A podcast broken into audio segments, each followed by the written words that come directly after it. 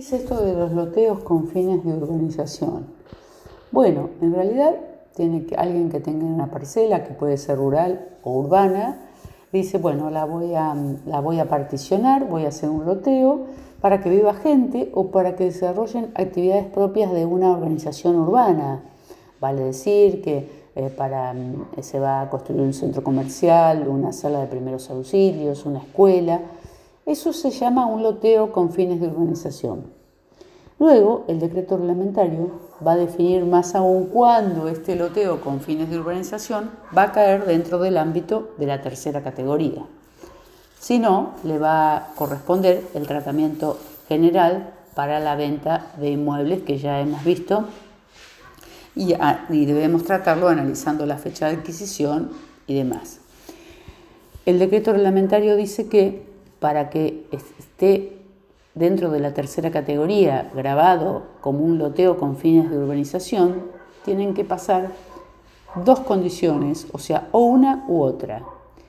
Que de un mismo fraccionamiento de una parcela surjan más de 50 lotes, y en ese caso va a estar abarcado dentro de este punto de loteos con fines de urbanización, o que en un plazo de dos años se vendan más de 50 lotes de distintos fraccionamientos de una misma parcela.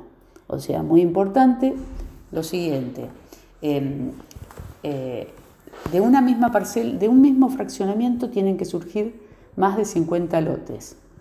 Pero si se hacen dos fraccionamientos, hay que mirar un plazo de dos años y si se venden más de 50 lotes, aunque sean fraccionamientos distintos, se va a tratar de un loteo con fin de urbanización.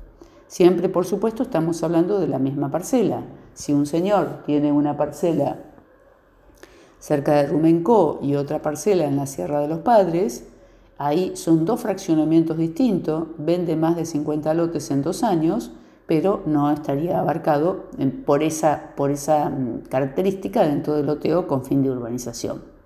Sino que tenemos que hablar de la misma parcela y esto lo que quiere evitar es que el sujeto diga, bueno, tengo una parcela, vamos a suponer, rural, eh, voy a hacer un, barrio, un barrio privado, em, eh, que ahora realmente son muy usuales, y entonces, en vez de, en vez de fraccionarlo, me surgen más de 50 lotes, pero en vez de fraccionarlo todo, voy a hacer eh, distintos fraccionamientos y comienzo a vender. Entonces, si de estos distintos fraccionamientos vende más de 50 lotes en dos años, igual cae dentro del régimen de loteo con fines de urbanización, pero por supuesto, repito, siempre tenemos que hablar de la misma parcela.